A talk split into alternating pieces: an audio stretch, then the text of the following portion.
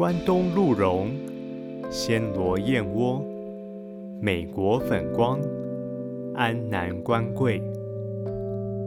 欢迎收听中医生活百科，我是中医师吕环义。中医生活百科是用听的养生大补帖，提供真实的健康资讯，为您的健康人生更加分。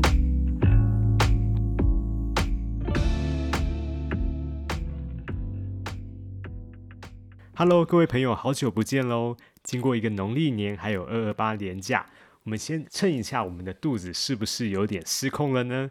这一集的节目是为了回应一位素食的朋友他的要求，他说希望我能够分享一些吃素也能够执行的养生方法。之前在冬令进补那一集，大部分提到的药膳都有加入荤食，他问：难不成吃素就没办法养生了吗？当然不是这个样子的。事实上，吃素也能够吃得很健康。素食中可以获取人体需要的完整营养素，甚至预防许多慢性疾病的发生。这一集我们就来探讨茹素有哪些好处，素食药膳又能够怎么吃呢？我曾经问过身边吃素的朋友，是什么样的机缘让他们开始吃素的？得到的答案五花八门，其中以宗教因素占大多数，也有人是因为大考发了愿。金榜题名后要来还愿，也有人是因为环保。据研究显示，畜牧业排放的温室气体其实占比蛮大的。而近年来，有越来越多人是因为健康的关系选择吃素。谈到素食，一般人都会有许多迷思，最常被人问到的就是吃素会不会营养不足呢？或是吃素蛋白质会不会不够？关于这些问题，在接下来的内容中会一一的为大家解答。第一个问题，吃素会不会营养不足？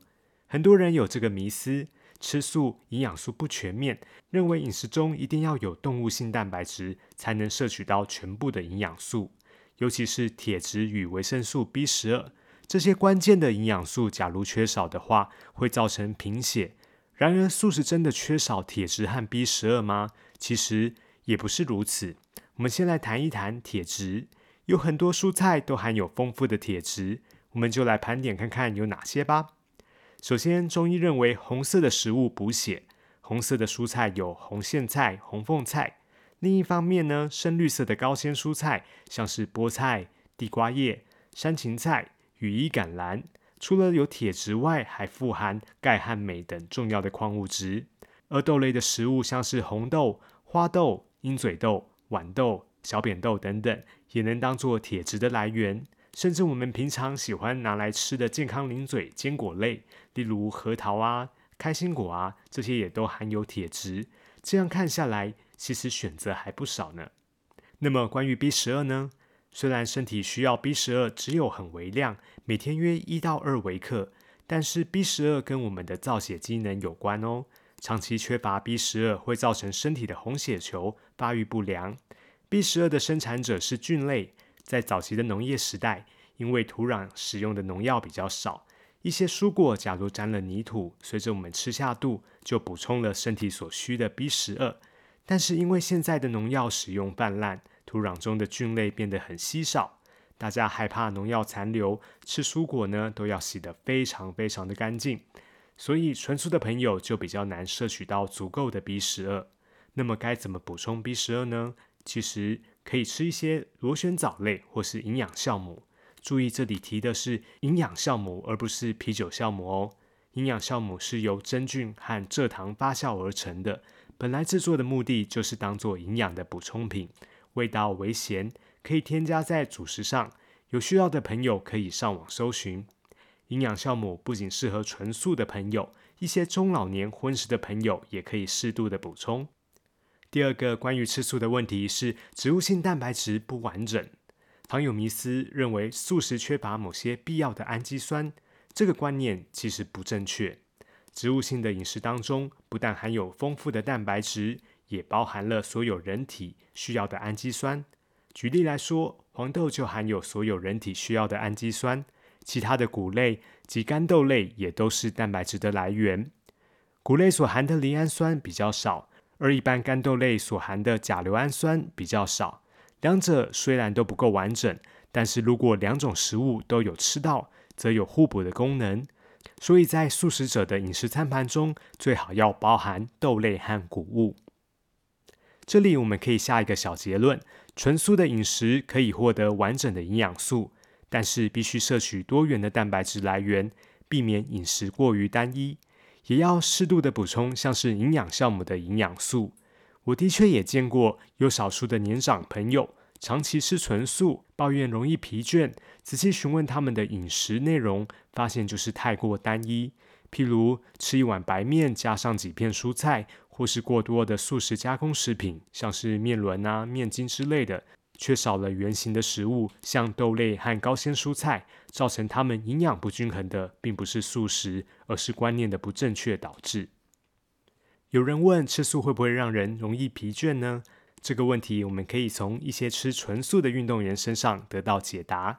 像是美国长跑名将斯考特·杰瑞克，他一九七三年生，被誉为超马之神。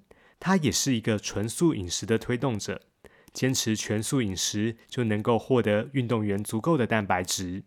他的运动成绩更是具有说服力哦。他曾经连续七年拿下美国西岸百英里长跑赛的冠军。我们都知道，马拉松比赛非常考验人的耐力极限。全素的饮食的确也帮助了史考特增加肌耐力，创造长跑比赛的佳绩。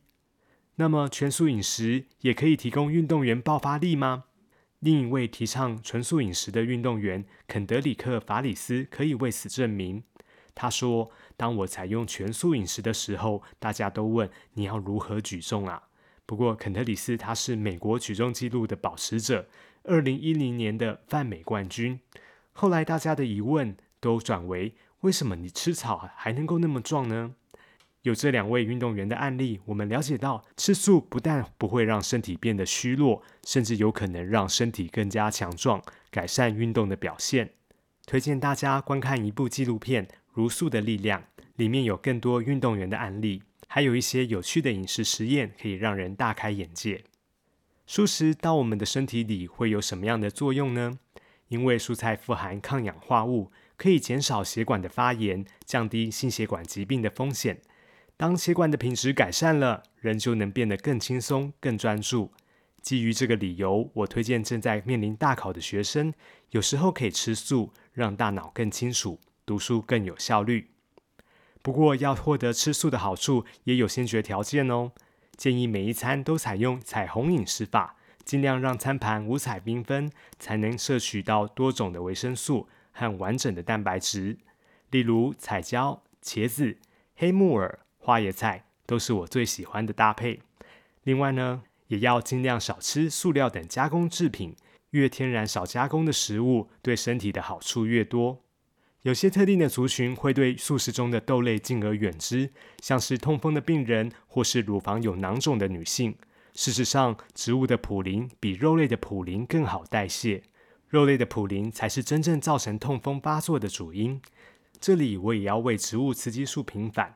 在二零一九年，美国临床营养学期刊有一篇法国追踪长达十一年的世代研究，对象是七万六千名五十岁以上的女性。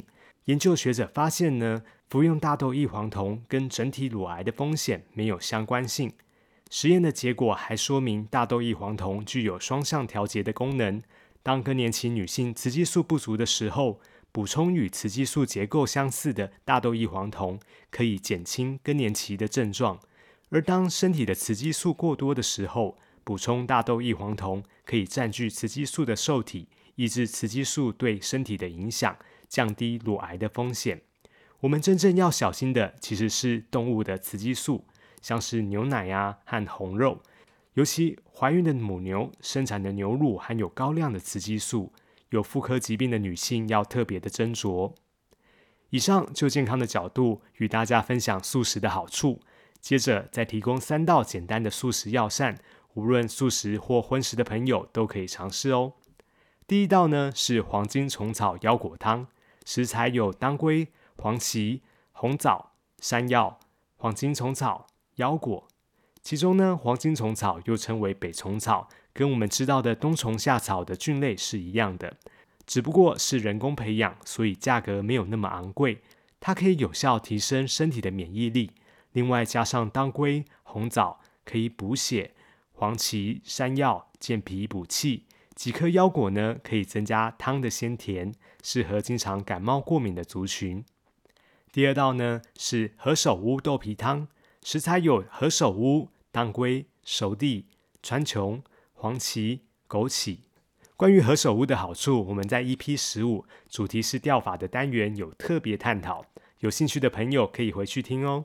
这道汤的特色在它以四物汤的组成当做基底，搭配何首乌，加强补血养肝肾的功能，对于血虚的族群有很大的帮助。像是大手术后呢，或是生产后的孕妇，还有贫血的朋友，都可以适时的进补。